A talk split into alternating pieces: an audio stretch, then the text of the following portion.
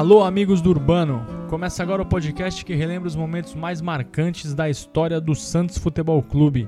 Eu sou Vinícius Cabral e estou aqui com ele, como sempre, Fernando Ribeiro. Fala, Fernando, meu chapa, tudo certo? Tudo bem e muito feliz a gente vai falar hoje sobre uma das, uma das páginas mais legais da história do Santos Futebol Clube. Sim, isso porque no dia 17 de novembro o Santos vai comemorar os 85 anos do primeiro título do Campeonato Paulista.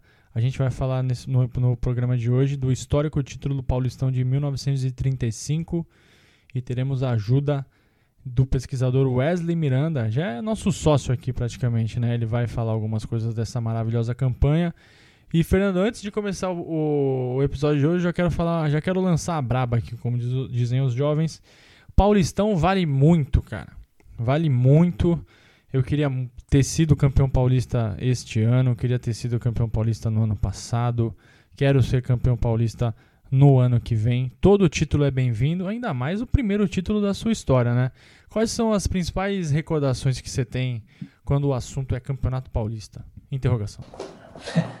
ah, Vini, acho que a principal lembrança que eu tenho de Campeonato Paulista Talvez seja a primeira, uma lembrança muito legal, 1 a 0 o gol do Ranielli de cabeça contra o São Paulo.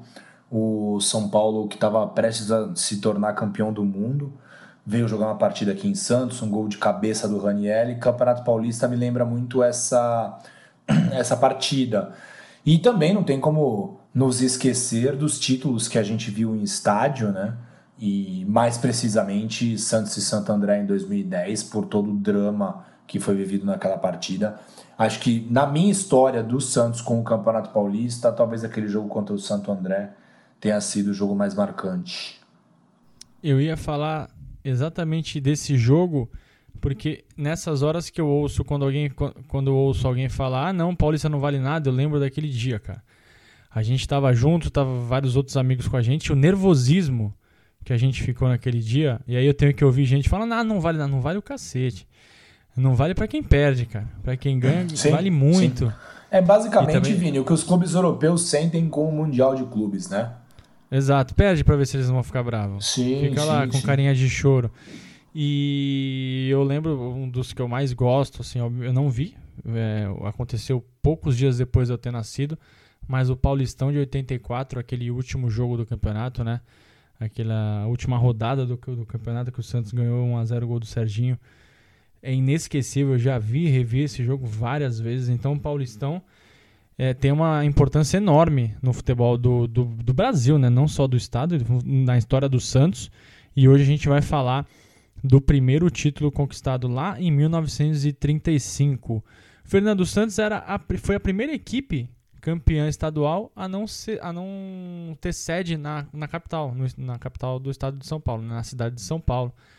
E a primeira conquista do Peixe foi recheada de momentos marcantes. E vamos recordar cada um deles aqui nesses próximos 40, 45 minutos.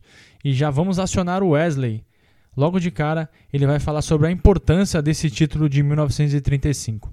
Dentro de um contexto histórico, a conquista do Campeonato Paulista de 1935 tem uma importância enorme na história do Santos até pelas dificuldades que o clube tinha em conquistar um campeonato tão importante quanto um campeonato paulista na época, era sempre prejudicado na reta final dos outros campeonatos anteriores.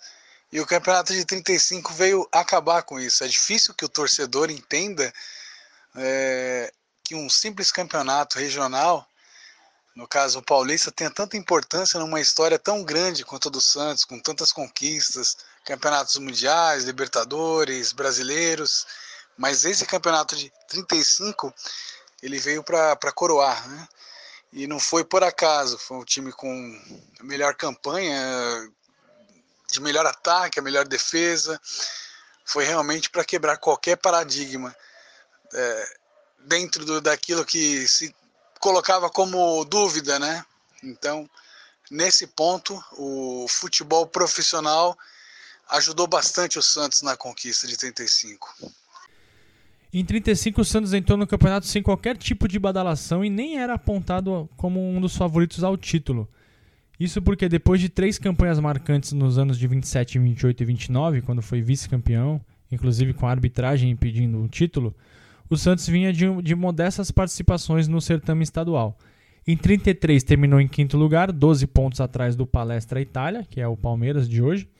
No ano seguinte foi novamente quinto, novamente 12 pontos atrás, de novo palestra campeão. E o Santos já não contava mais com os grandes jogadores que marcaram época, né, na década de 20, como o Atier, Siriri, o Camarão, o Feitiço, o Omar e também o Evangelista. Só que novos nomes comandavam o ataque santista, como o Moran, o Nicolau Moran, da Chácara Nicolau Moran, histórica Chácara do Santos, Raul Cabral, que não tem parentesco comigo, talvez tenha, mas eu acho que não tem, Saci e o Mário Pereira, que tem um dos melhores apelidos da história, que é o Perigo Loiro.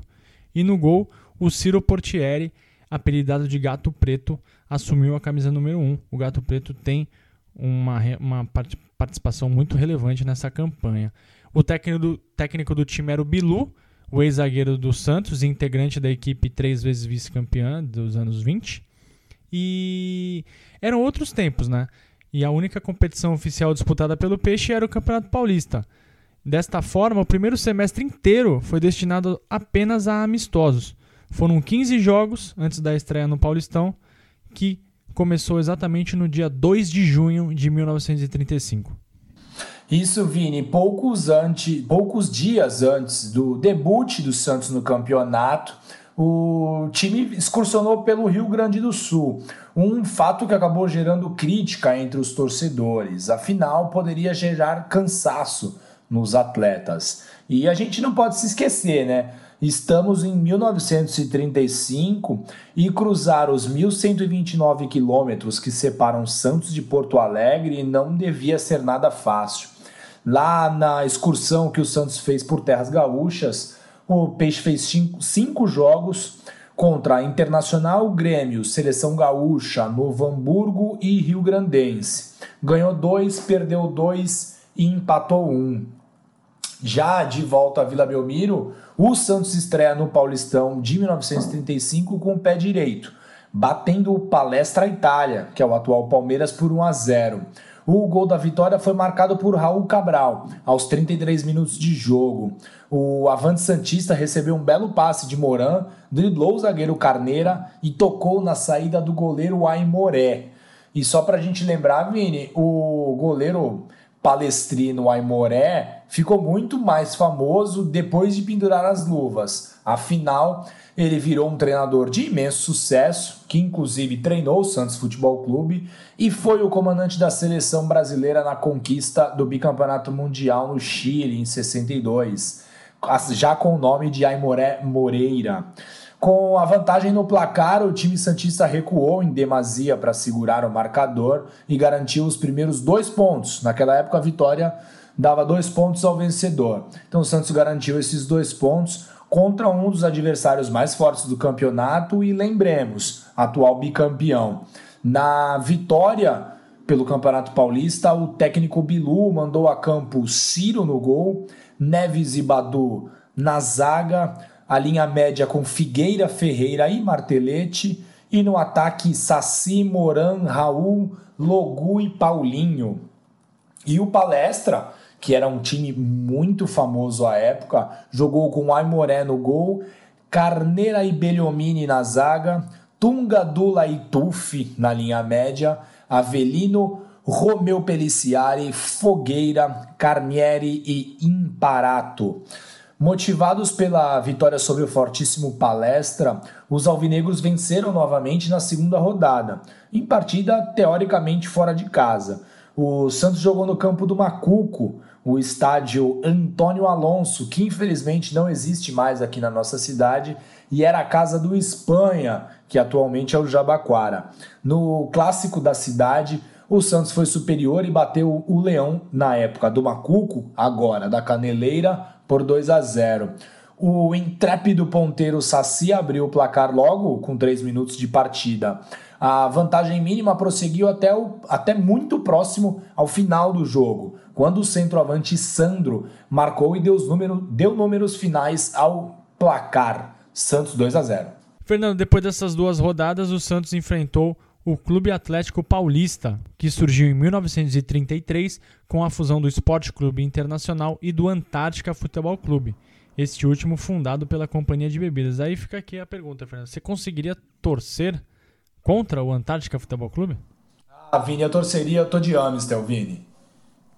tá de Amstel. Ou de oh. Heineken, né? Mas é. olha, naquela época não existia nem a Amstel nem a Heineken, pelo menos aqui no Brasil. Sim. Então acho que a Antártica caía bem, hein? Seria um e, bom time, Vini. Com a fusão, o Paulista disputou a primeira divisão do Paulistão em três temporadas, mas não teve nenhum resultado expressivo. Em 37, o clube fundiu-se com o Atlético Estudantes de São Paulo, criando o Estudantes Paulista. Naquela ocasião, o Santos disputou a partida contra a equipe da capital no Parque Antártica e o time, o time paulista, o time mandante, acabou não oferecendo a mínima resistência ao peixe. O trio ofensivo do Alvinegro, formado por Sandro, Zé Carlos e Logu, foi implacável. Na primeira etapa, Zé Carlos logo abriu o placar, Sandro ampliou, Logu fez o terceiro. Antes do intervalo, ainda, tempo, ainda deu tempo de Sandro marcar mais um, 4 a 0. Tranquilo, o Santos diminuiu o ritmo e quando o Paulista descontou com o Heitor, no minuto seguinte o Peixe marcou mais um com o Sandro novamente. 5 a 1 e liderança do campeonato com três vitórias em três jogos. No dia 30 de junho, a Vila Belmiro recebeu o jogo mais empolgante da quarta rodada. Santos e Corinthians, com aproveitamento perfeito em suas partidas, enfrentaram-se com grande assistência. Com Moran e Raul fora do jogo, o técnico Bilu promoveu duas estreias. Delson fez sua primeira partida no quadro Santista e o outro estreante era um jovem promissor e desconhecido Mário Pereira. O resto é história. Com a Vila Belmiro lotado naquela tarde, o Santos foi a campo com Ciro, Neves e Badu, Martelete, Ferreira e Jango, Saci, Mário Pereira, Delson, Sandro e Logu. O jogo foi bastante disputado, só que o Corinthians abriu o placar aos 21 minutos do primeiro tempo com um gol de Alberto. 12 minutos depois, ponteiro Saci deixou tudo igual, levando a torcida do Peixe à loucura.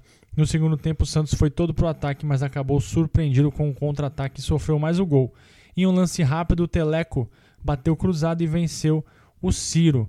Mesmo atrás do placar, o Santos não esmoreceu, mas a arbitragem entrou em ação, como não poderia deixar de ser. Em lance tumultuado na defesa corintiana, o Saci bateu forte e dentro da área a bola bateu na mão do médio esquerdo do adversário, Munhoz. O jornalista Devaney, um histórico jornalista da, que cobriu muitos anos o Santos, em seu relato do lance, anos depois, disse que o médio corintiano até abaixou a cabeça em pleno sinal de culpa quando todos esperavam a marcação de pênalti, o juiz Atílio Grimaldi apontou escanteio. E Vini, mais adiante o Ponta Logu escapou em velocidade, superou o defensor Brito e quando ele ia finalizar ao gol, ele foi derrubado pelo Munhoz. Ele de novo. O árbitro, Vini, não hesitou e apitou falta no ato. Porém, marcou falta do atacante Santista. Assim, o tempo fechou em Vila Belmiro. Os jogadores santistas inconformados correram para cima do árbitro. A torcida santista invadiu o gramado e também partiu para cima do árbitro. Os jogadores do Corinthians, Vini, também correram para cima do árbitro, mas para defendê-lo. Afinal, ele estava fazendo um ótimo trabalho, né? E a polícia presente em Urbano Caldeira entrou em ação e aí o pau comeu. Dois policiais da cavalaria chegaram a empunhar as suas espadas, Vini, e começaram a açoitar o raivoso público santista. Foram quase 30 minutos de paralisação até que a ordem fosse restabelecida e diversas cadeiras foram atiradas ao gramado. Como faltavam alguns minutos ainda, a partida prosseguiu, mas o Santos não conseguiu igualar o marcador e conheceu a sua primeira derrota no campeonato. Fernando. Sete dias. Pode falar. Torcida do Santos raivosa desde sempre, né? Cara, 1935 e nada mudou, Vini. 85 anos tinha... depois, nada mudou. E não tinha, e não tinha câmera para pegar quem jogou a cadeira no, na, na e, e, então era uma e, festa, né? E ninguém ia se, se caguetar também, né, Vini? Só não jogavam Havaianas e Havaianas porque não tinham e rádios porque eram muito caros, Vini. Mas a gente viu vários rádios voar para o gramado de Vila Belmiro. Sete dias depois, o Peixe voltou a campo contra a Portuguesa Santista. sedentos por vitória, depois de todos os arroubos na partida anterior, o Santos precisou de apenas 15 segundos para abrir o placar em Vila Belmiro. O Santos deu a saída, tocou a bola para o Logu. Este já esticou para o Junqueirinha, que adentrou a área, arrematou e gol. O ponto esquerda Junqueirinha fazia sua estreia, Vini, com a camisa alvinegra. E com 15 segundos, vestindo o manto santista, já colocou a bola para dentro das redes. Atordoada, a Briosa levou mais um golpe aos 17 minutos, quando Mário Pereira marcou mais um. O Tim ele mesmo, Vini, o Elba de Padua Lima, que depois virou um famoso treinador, descontou para a Portuguesa Santista aos 23 minutos e acabou enchendo os lusos de esperanças. Porém, já na segunda etapa, o Logu matou a partida ao aproveitar um belo passe do estreante Junqueirinha. No último compromisso Santista no primeiro turno, o retorno de um velho conhecido, um já veterano Araquém Patusca regressou ao clube depois de cinco anos de afastamento. Era a experiência que faltava ao jovem time Santista. Em 28 de julho, Santos e Juventus se enfrentaram no estádio Conde Rodolfo Crespi, lá na rua Javari, Vini. Histórico, hein? Histórico estádio, estádio com muita história. Depois, anos, anos depois, o Santos Pelé fez um dos seus gols mais bonitos e o estádio talvez mais charmoso não vou dizer do Brasil, porque tem a Vila Belmiro, mas mais charmoso da cidade de São Paulo. E os donos da casa deixaram claro logo cedo que não estavam dispostos a facilitar, e o Godoy marcou aos 3 minutos de jogo, 1 a 0 para o moleque travesso. Só que aquele time Santista não se abatia facilmente e 5 minutos depois empatou a partida. Mário Pereira, o perigo loiro, fez ótima jogada e serviu o centroavante Delson, que não teve trabalho para marcar. Confiante, o Peixe não teve trabalho para empilhar mais três gols, marcados por Araken, Delson e Saci. No mesmo dia, ali pertinho da Rua Javari, o Corinthians bateu o Paulista por 3 a 0, mantendo-se assim como ponteiro da competição. Com um jogo a menos, os corintianos ainda venceram o Palestra por 4 a 1, garantindo a liderança isolada ao final do primeiro turno. Depois de seis jogos, a classificação ficou assim, lembrando que a classificação era feita por pontos perdidos. O Corinthians, como tinha seis jogos e seis vitórias, tinha nenhum ponto perdido. O Santos acabou perdendo uma partida, tinha dois pontos perdidos. Palestra Itália 4, Espanha 7, Portuguesa Santista 8, Paulista 9 e Juventus 12 pontos perdidos. Juventus perdeu todas as suas partidas. Só que aí o campeonato parou por 30 dias entre o primeiro e o segundo turno e o Santos acabou fazendo alguns amistosos para manter seu elenco com ritmo. No retorno do Paulistão, o líder Corinthians veio a Santos para enfrentar a Portuguesa Santista. Poucos acreditavam que a Briosa pudesse cometer o crime, mas ele aconteceu. Em Urico lotado, a portuguesinha abriu 2 a 0, tomou o gol, mas segurou o ímpeto corintiano e venceu o jogo. O resultado lançou o Santos à condição de líder junto ao Corinthians no regresso do Peixe aos jogos. Difícil partida contra o Palestra Itália no Parque Antártica. O Santos até começou bem, agredindo o rival, mas logo os palestrinos igualaram as forças. Aos 27 minutos, o lance mais emblemático do jogo.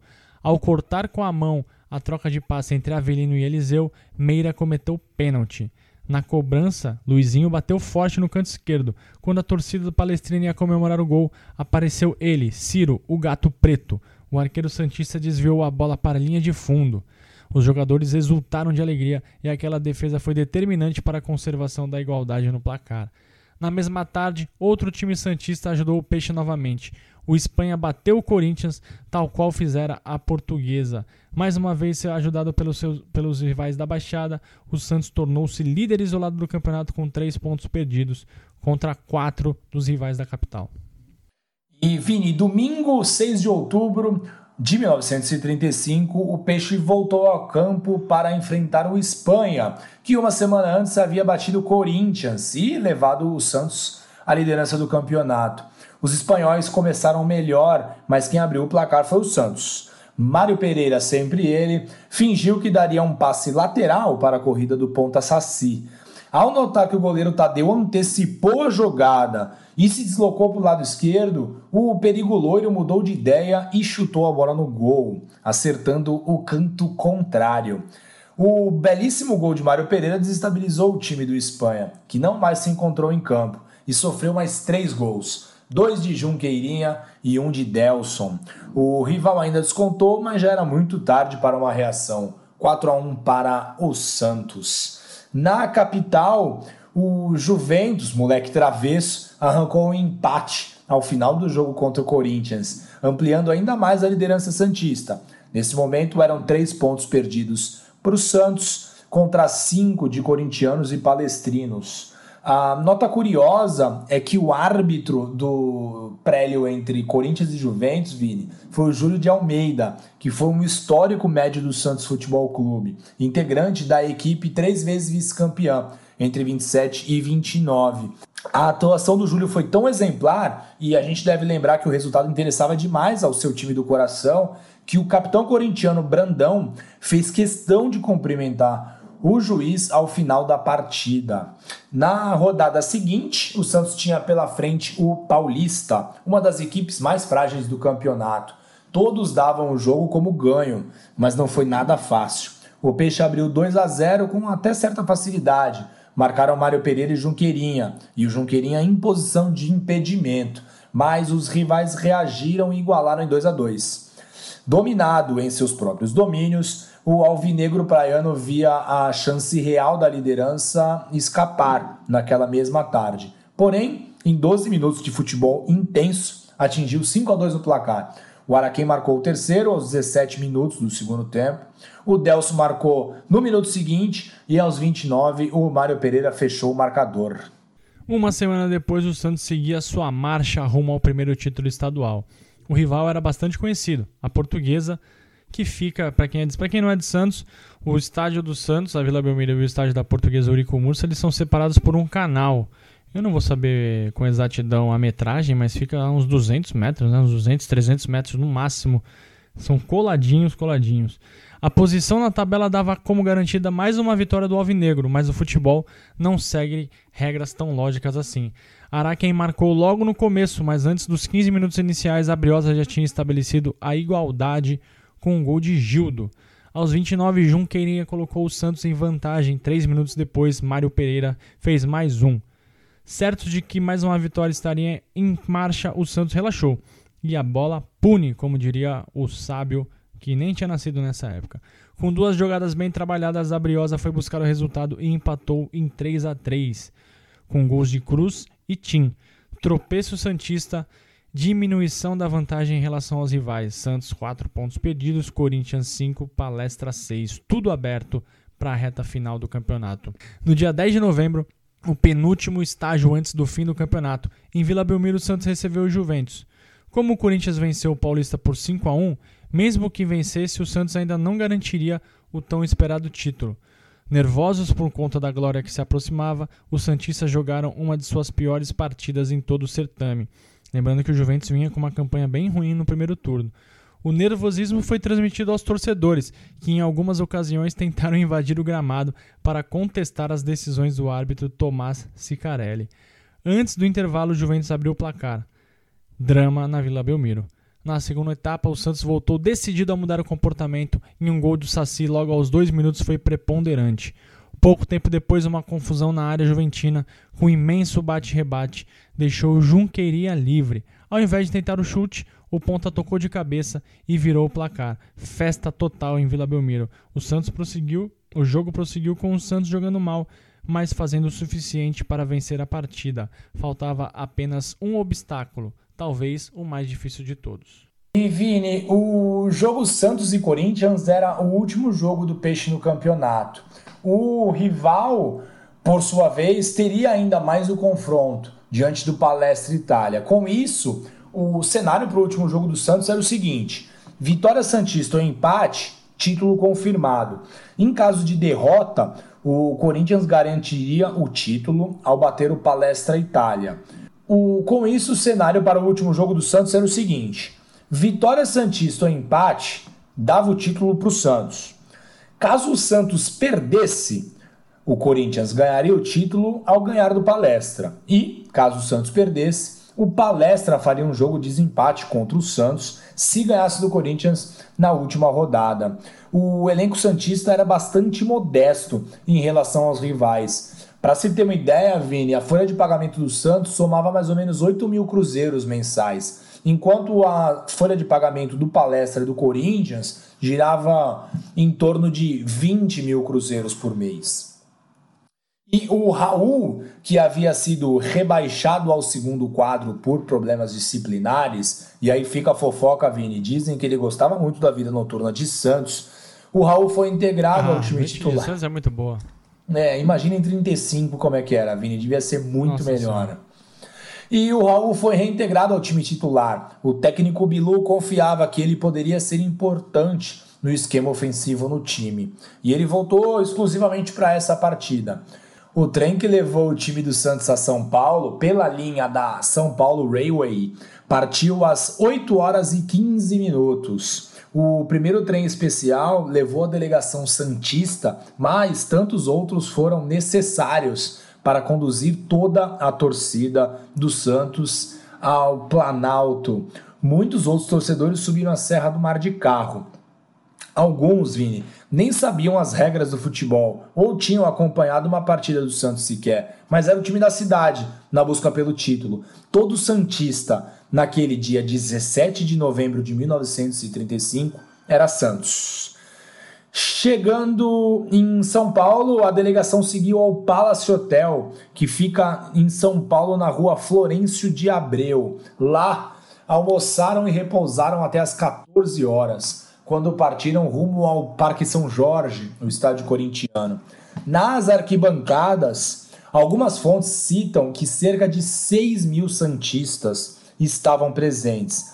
E era uma época, devemos lembrar, onde os torcedores não precisavam ser separados para poder se manter a ordem. E naquela tarde mágica da história do Santos, o técnico Bilu mandou a campo Ciro no gol, Neves e Agostinho na defesa, Ferreira, Martelete e Jango na linha média e o quinteto de ataque formado por Saci, Mário Pereira, Raul Cabral, Araquém e Junqueirinha. Quando entraram em campo, os torcedores do Santos foram saudados pelos Santistas presentes ao estádio e certamente sentiram-se um pouco mais perto da Vila Belmiro. Esse é um daqueles jogos que valeria a pena ter uma máquina do tempo e assistir, né? Porque. O Mini Sorava da vida, né, Vini? Inexorável da vida. O invasão do Santos, 6 mil pessoas, hoje em dia a gente nem pode ir em jogo contra é, e dizem que no, tinha no 30 mil pessoas no, na Fazendinha, Vini. Então, Nessa hoje em dia a gente, a gente não consegue ver jogo no campo do rival, né? Por conta das, das leis, das regras. Então, 6 mil torcedores subiram a serra. O clima devia estar espetacular. E o Corinthians jogou com José Jaú e Carlos, Brito Brandão e Munhoz, Teixeira, Carlito, Teleco, Alberto e De Maria. O técnico era o Amilcar Barbui. E o árbitro foi o Heitor Marcelino Domingues. O Heitor, ainda hoje o maior artilheiro da história do Palmeiras, com 315 gols. Forçado a jogar no ataque pela necessidade da vitória, o Corinthians começou à frente, mas o Santos defendia-se com segurança. No lance mais perigoso da primeira etapa, Teixeira acertou um belíssimo chute de fora da área. Boa parte da torcida presente gritou gol, mas o goleiro Ciro desviou para escanteio. Em lance magistral, minutos depois, o atacante santista Raul mandou o couro às redes, mas o gol foi anulado. Raul tocou a bola com a mão antes do chute. Aos 33 do primeiro tempo, Araquém recebeu na intermediária adversária. Com a bola dominada, o famoso atacante deu uma finta seca em Brito e olhou, viu o Junqueirinha na ponta esquerda desmarcado e já em velocidade. Alguns lances do futebol são óbvios, só que o Araquém era muito craque. Então, o, o craque ele sempre pensa uma, um ou dois segundos na frente de todos. O óbvio era que o Araquém jogasse a bola na esquerda, e o experiente zagueiro Jaú um dos melhores jogadores da posição, se antecipou e foi lá fazer a cobertura na região do campo. Só que aí o craque Santista mostrou que era realmente um craque. Ele deu um leve giro de corpo, mudou rapidamente a posição e tocou para Raul. O, Raul. o Raul correu pelo centro do ataque. E até dizem as, as fontes da época dizem que o Araque deu aquele gritinho: Vai, Raul! O atacante Santista dominou a bola, avançou com ela entre Jaú, que chegou atrasado, e o Carlos, invadiu a área. Só que ao invés de chutar imediatamente, o Raul conduziu a bola por mais alguns metros e na saída do goleiro tocou mansamente no cantinho direito. E o mais legal de tudo, Fernando, além do gol, né, da explosão da torcida do Santos, foi que o Raul, dias depois, ele explicou o que, que ele sentiu ao chutar aquela bola e fazer aquele gol. Abre aspas pro Raul. Tive a impressão que o campo girava em torno de mim. Não sabia se devia andar, se ficava parado ou se corria. Fiquei completamente tonto de alegria, disse o atacante para a Gazeta Popular. Gol do Santos, 1 a 0 silêncio na maioria da, da, da Fazendinha. E Vini, na volta do intervalo, o Corinthians partiu ainda mais para o ataque, só a vitória interessava eles. Ao Santos, restava se fortalecer na defesa e tentar um contra-ataque para matar a partida. Enfim, de tanto tentar, uma hora o Peixe conseguiu. Eram 19 minutos jogados quando o zagueiro Neves mandou a bola para o campo adversário. O Brandão, do Corinthians, tocou a bola de cabeça, tentando acionar um de seus companheiros no ataque. Então, o perigo loiro, Mário Pereira, interceptou o passe e esticou a bola em direção ao lado direito. O Raul sobe, subiu no alto para disputar a bola com o Jaú e, como ele foi mais rápido, ele conseguiu escorá-la para o meio da área. Na corrida, quem vinha, Vini? Vinha o Araquém Patusca e tinha, tinha que ser ele mesmo, né? De perna esquerda, o meia Santista chutou muito forte, firme, sem a mínima chance para o goleiro do Corinthians. O gol marcado pelo Araquém tem um simbolismo imenso, né, Vini? Afinal de contas, ele liderou o Santos Futebol Clube em três vice-campeonatos paulista na década de 20. O gol fez explodir toda a torcida santista dentro do estádio. E eu fico imaginando como ele fez também explodir os torcedores santistas nas ruas da cidade de Santos. Com 2 a 0 no placar, um grupo de torcedores presentes ao estádio não quis nem saber de esperar acabar a partida e abriu uma faixa na arquibancada da Fazendinha com os seguintes dizeres: Salve Santos Futebol Clube, campeão paulista de 1935. Hoje em dia as pessoas iam dizer que zica, né, Vini? Não pode nem gritar gol antes, que dirá é. abrir uma faixa de campeão com 19 minutos da segunda etapa. Mas enfim. Na verdade, hoje em dia, Fernando, não pode nem gritar gol, né? Então, Porque cara, não pode tá louquinho gritar. pra anular. Eita, é, então, mas enfim, mas em 1935 o grito de campeão estava entalado na torcida santista. O Santos, enfim, era campeão. Depois de quase 20 anos de espera, desde a estreia santista na competição, o Santos jogou a primeira edição do Campeonato Paulista em 1916. Chegou, enfim, Vini, a nossa hora. No jornal A Tribuna, no dia seguinte ao título, é, uma, um texto bem legal que a gente acabou extraindo lá do belíssimo site Acervo Histórico do Santos Futebol Clube. Abre aspas. Logo que os rádios anunciaram a vitória final, as ruas começaram a movimentar-se como se qualquer coisa de anormal e estranho houvesse acontecido. Em pouco tempo, a Praça Rui Barbosa, em frente ao Café Paulista, estava repleta de pessoas. E à medida que se aproximava a hora da chegada da delegação, o público ia aumentando. Tomaram-se preparativos para que a recepção fosse condigna.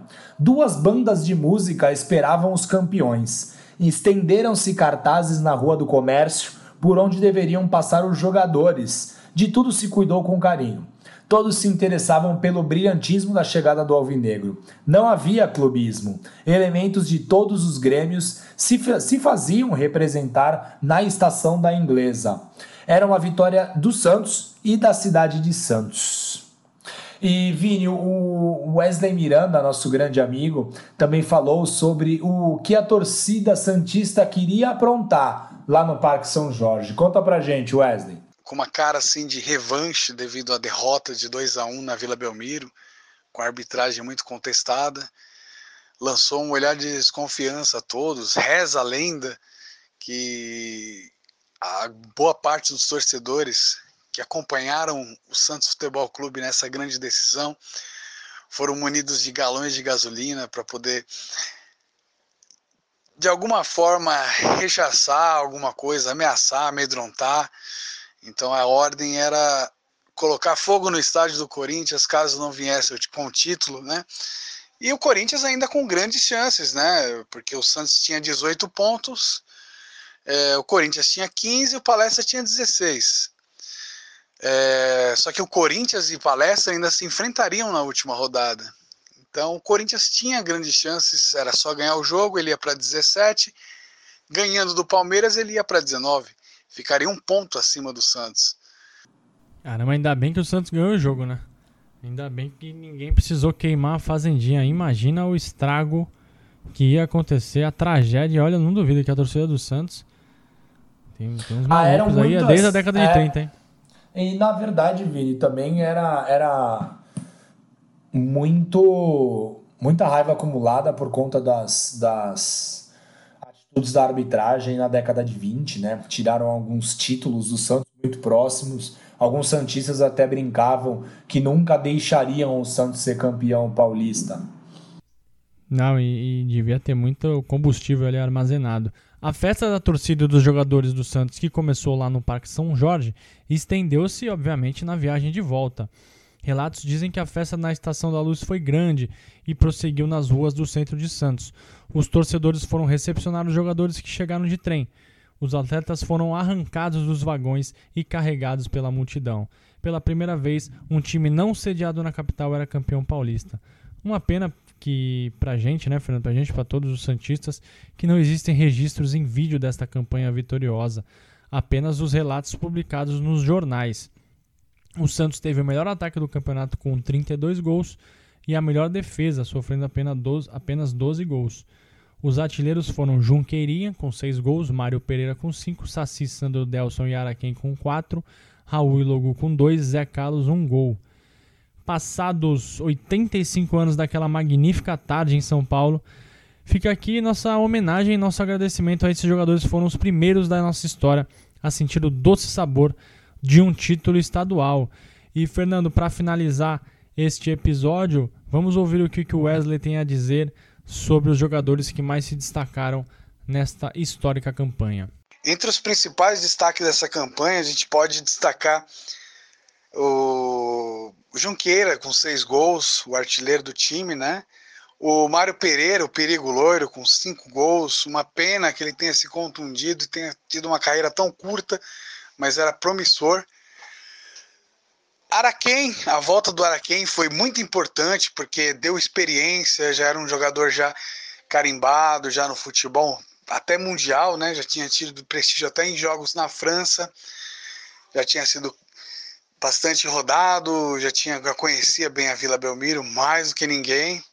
E a gente também tem que sempre realçar a importância do Ciro, o gato negro, o goleiro que definitivamente entrou na história do Santos, ganhando esse título era um goleiro que servia a seleção paulista na época e era muito importante também, foi muito importante. Ele garantiu a melhor defesa do campeonato, teve situações, grandes jogos destacados. É, de 12 jogos, ele não foi vazado em 4, inclusive na grande decisão. Eu acho que esses são os principais destaques de um time, de um grupo, né? Um grupo de jogadores mais experientes, diferente do que o Santos já vinha feito nos anos 20, que era um grupo jovem, e esse era um grupo mais experiente. E, cara, a gente viu, né? A gente, eu e você, né? É, nascemos em 83 e 84. A gente viu 2006, 2007, 2010, 2011, 2012, 2015 2016. Mas tudo começou lá e como eu queria ter visto esse, hein? Imagina ganhar de um time que era mais badalado, mais rico, mais forte e lá na casa dos caras ganhar o título, voltar fazendo festa na Serra. Que saudade que eu tô de fazer festa na Serra, chegar em Santos de madrugada e trabalhar no dia seguinte virado. Não vejo a hora de poder voltar em um jogo de futebol. Tá louco, cara. Sai, chega de Coronga. Sai daqui, Coronga. Pelo amor de Deus, quero voltar a Vila Belmiro. Por favor, cara. Tá doido. Saudade demais do futebol. E Fernando, nossa dica cultural para este episódio é um livro escrito pelo pesquisador corintiano Celso Unzelt em parceria com o pesquisador santista Odir Cunha. Eles fizeram um livro contando as histórias do duelo entre Santos e Corinthians. O nome do livro é O Grande Jogo, o maior duelo alvinegro futebol contado por dois historiadores fanáticos. eles listam alguns jogos históricos envolvendo as duas equipes e, como não poderia deixar de ser, este jogo de 1935 é um dos capítulos desse livro, vale a pena ver. Esse livro é um livro da editora Novo Século. É isso? Mais alguma consideração sobre esse título, sobre o Campeonato Paulista, sobre a vida? Vini, agradecer Jabaquara e Portuguesa Santista que ganharam do Corinthians e conseguiram fazer com que o Santos ficasse na Não é? liderança é? em 1935. E a nossa geração sofreu muito com a Portuguesa Santista, né? Porque a Portuguesa Santista geralmente arranca pontos da gente. Arrancou na campanha de 35, mas pelo menos bateu o Corinthians e nos ajudou.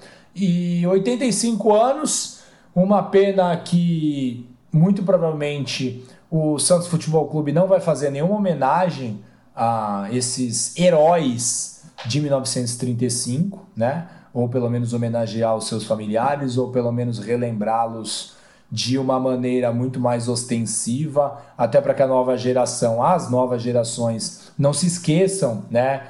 De, destes importantes jogadores. Só lembrando que Existiram Pelé, Neymar, Juari, Serginho Chulapa, porque lá atrás existiram Ciro, Araquém, Mário Pereira, Martelete, Neves e tantos outros. Não, poder homenageá-los contando a história desse, dessa conquista é muito legal, é muito prazeroso e quem sabe um dia a gente não consegue fazer mais homenagens e relembrar esses atletas do passado que fizeram o Santos se transformar no que ele é hoje. E esse título de 1935 é muito importante para isso, né? É, hum, é muito difícil fazer exercício de futurologia, mas a história do Santos seria um pouco diferente se não tivesse tido esse título de 35, né? Acho até que é o que diferencia o Santos de outros uh, rivais que tinha a mesma condição do Santos naquela época, né? Uh, equipes que não se desenvolveram tanto como o Santos. E acho que essa conquista em 1935 ela é fundamental na consolidação do Santos como uma grande equipe no futebol eh, paulista. E aí depois o Santos se torna uma equipe nacional. Mas garantir o título, ter eh, em sua sala de troféus um troféu de campeão paulista, diferenciou por muitos anos o Santos de outras equipes que tinham o mesmo porte naquela época, década de 30. E não e cara, complementando isso que você tem a dizer, perfeito o que você falou, começou lá, né? Começou um pouco antes, obviamente, quando o Santos foi fundado, primeiros campeonatos, década de 20, mas a, a simbologia desse título é enorme. E aqui a gente no Amigos Urbano a ideia é justamente essa, é sempre manter viva a memória desses caras que escreveram as, as histórias mais lindas do, do, do, da trajetória do Santos, né? A gente gosta muito de falar do, de, da década de ouro, né? Da, dos anos de dourados, né? Na verdade, década de 50, 60 70, de 84, putz, 78, 2002, 2010, Tri da Libertadores. Mas a grande razão é lembrar, a grande razão do podcast aqui é lembrar esses caras que não são tão lembrados, né? Como a gente fez, por exemplo, do título da Comembol de 98, do Rio São Paulo de 97 e agora com os heróis de 35. Então a torcida santista, principalmente os mais jovens, precisam conhecer a história desses caras que, que começaram tudo isso aí. Ah, e, e, quem... e, e Vini, se você é parente de algum jogador dessa geração de 1935 tem foto, tem informação, que seja a informação mais básica dessa equipe, manda pra gente. Pode ser foto, pode ser, olha, o tal jogador era meu tio, era tio dos meus pais, ele teve uma história tal. É muito legal a gente receber esse retorno de familiares e quem sabe a gente já não, não encontre fotos inéditas dessas, desses heróis, desses jogadores do Santos então, se algum parente dessa turma aí maravilhosa de 1935 35, estiver nos ouvindo, mande pra gente todo o material que vocês tiverem, é bem legal pra gente perpetuar a história dessas figuras muito emblemáticas na história do Santos. Se você é parente e está ouvindo e quiser encontrar, entrar em contato, amigosurbano.gmail.com ou no Twitter e no Instagram, arroba Se você não é parente e quiser só falar com a gente, estamos lá e será muito bem-vindo. Quem quiser ouvir nosso programa, estamos no Spotify, no Apple Podcasts, no Google Podcasts, no YouTube, no Castbox e na Radio Public. Valeu, Fernando, e até a próxima história. Valeu, Vini. Tchau, tchau. Valeu, pessoal.